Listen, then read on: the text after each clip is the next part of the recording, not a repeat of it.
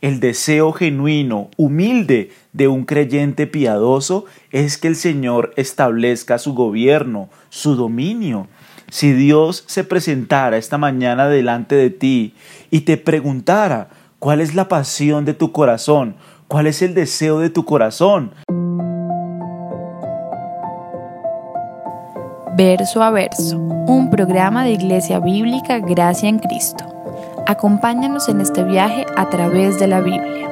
El día de hoy estaremos meditando en el Salmo 10 y veremos si estamos buscando el reino de Dios. En esta mañana concluiremos con el estudio del Salmo capítulo 10 y finalmente nosotros veremos que el salmista nos termina mostrando el gobierno justo de Dios, que es un gobierno eterno. En este salmo nosotros vemos una comparación muy clara. Los hombres impíos que no se han arrepentido, cuyos corazones no han sido regenerados, son personas que se alejan de Dios. Los mandamientos de Dios los tienen muy lejos de su vista son personas que quieren vivir impiamente sin tener en cuenta la ley de Dios.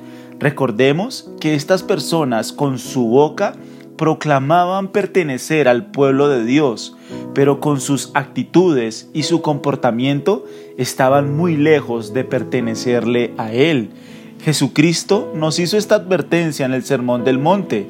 Muchos en el día final me dirán, Señor, Señor, en tu nombre echamos fuera demonios, en tu nombre hicimos muchos milagros. Y Jesús en ese versículo nos enseña que en ese día Él les declarará, nunca los conocí.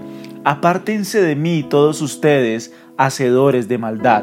Nunca los conocí. Nunca tuve una relación cercana con ustedes. Ustedes nunca se arrepintieron. Ustedes siguieron viviendo en sus pecados ustedes siguieron dándole riendas sueltas a los deseos de su corazón. Sus pensamientos, sus pensamientos solo se trataban de las cosas de este mundo, de las cosas vanas, de las cosas efímeras. Su corazón nunca tuvo pasión por el Evangelio, nunca tuvo pasión por el reino, nunca tuvo pasión por la gloria de Dios. Es lo que nosotros vemos aquí de las personas impías. Las personas impías solamente quieren centrarse en sus deseos, solamente quieren vivir con sus amigos carnales, solamente quieren darle rienda suelta a todo lo que este mundo les, les puede ofrecer, les puede dar, les puede brindar. Así es el corazón de la persona no redimida.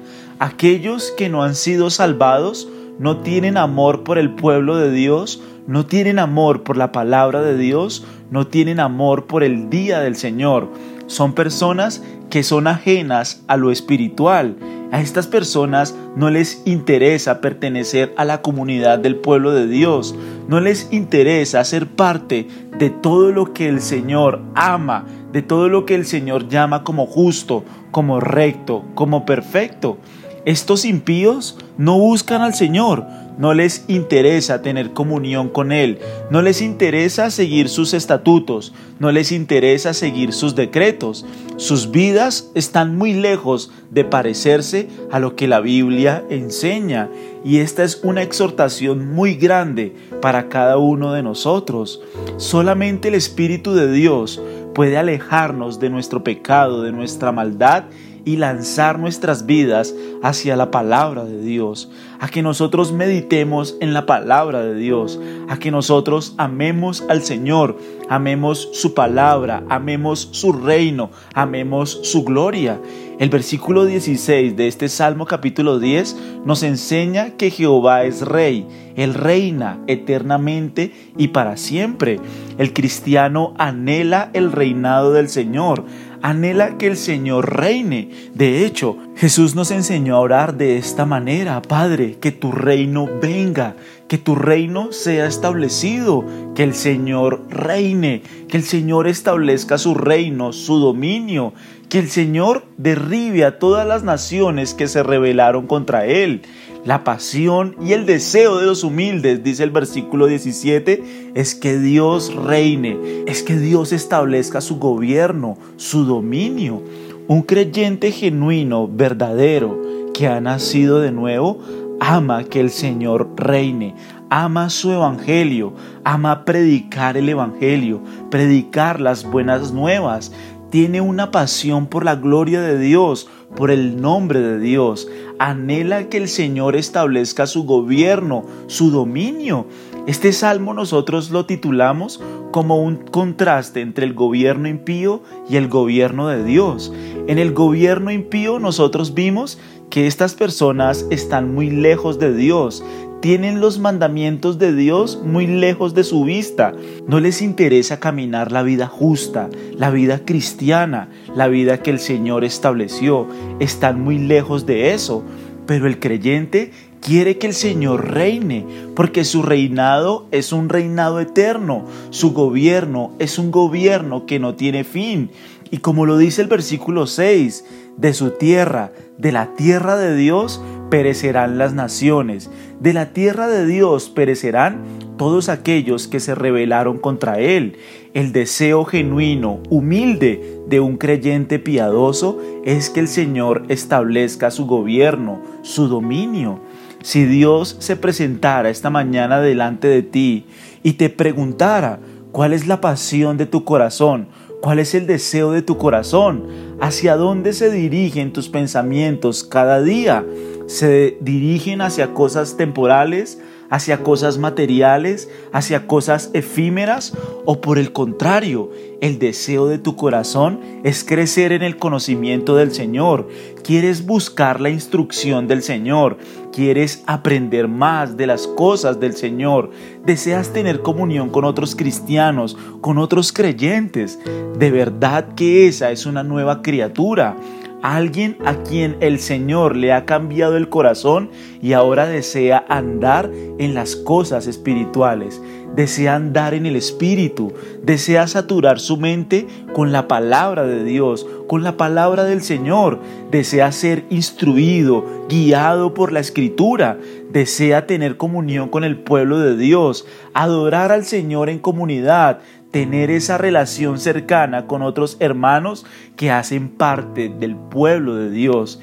El creyente genuino anhela que el Señor reine, que el Señor gobierne, que el Señor establezca su reinado, como el Señor mismo nos enseñó a orar, Padre, que tu reino venga, que se haga tu voluntad, porque es allí, como lo dice el versículo 17, que el Señor oye el deseo de los humildes. Es Dios mismo quien dispone el corazón. Es Dios quien atiende las oraciones de aquellos que tienen un corazón dispuesto para Él, para su gloria, para su nombre, para conocerle. Solamente el Señor puede disponer el deseo de los humildes para buscar su rostro, para buscar su presencia, para ser atraídos por Él.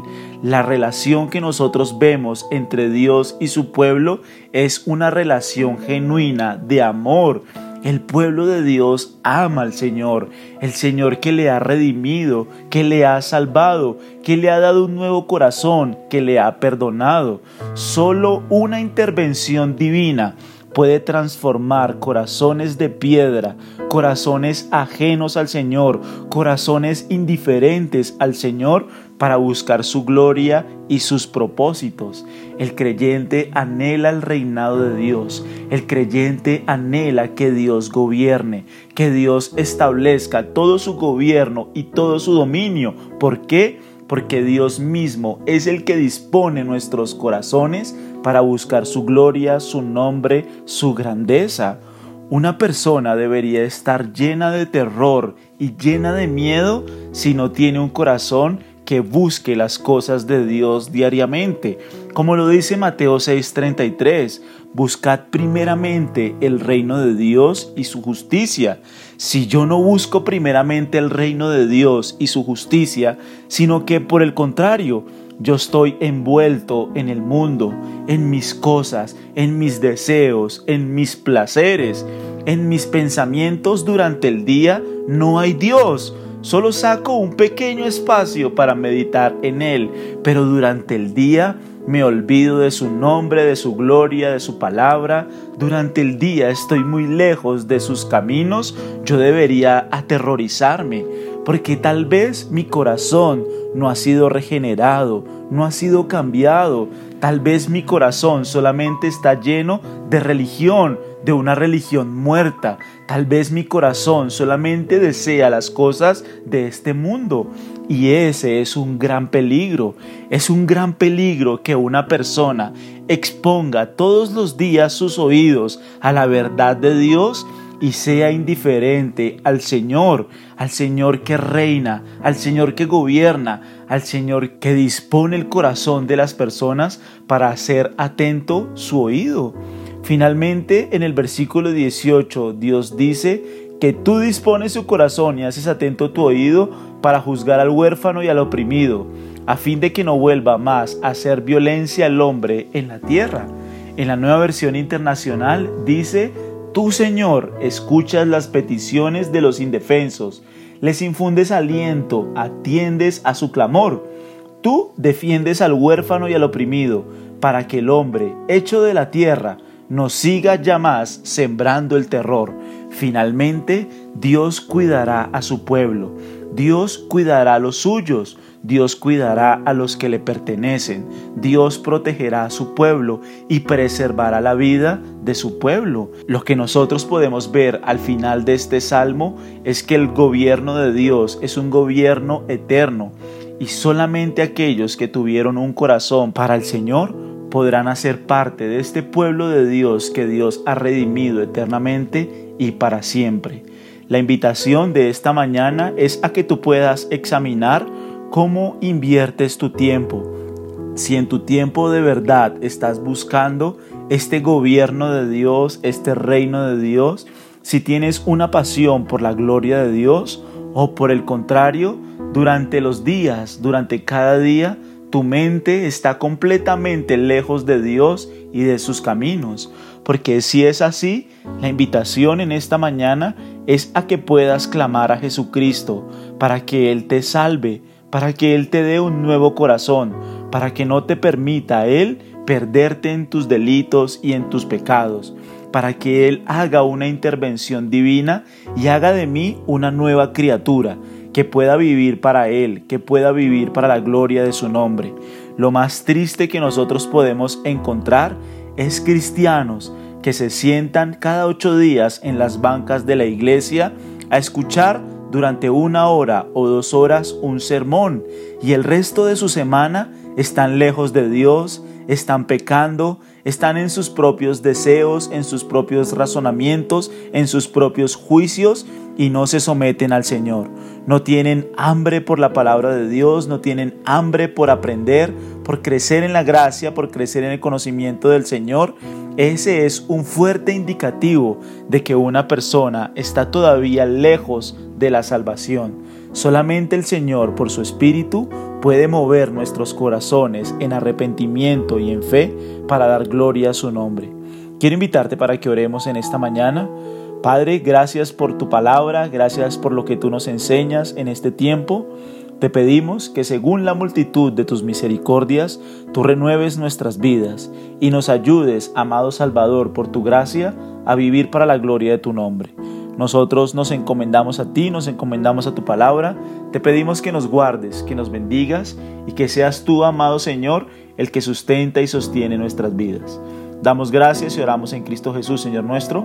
Amén. Te invitamos a seguirnos en nuestras redes sociales. Nos encuentras en Facebook y en YouTube con el nombre Iglesia Bíblica Gracia en Cristo. Si este mensaje fue edificante para tu vida, te animamos a compartirlo con tus seres queridos. Dios te bendiga.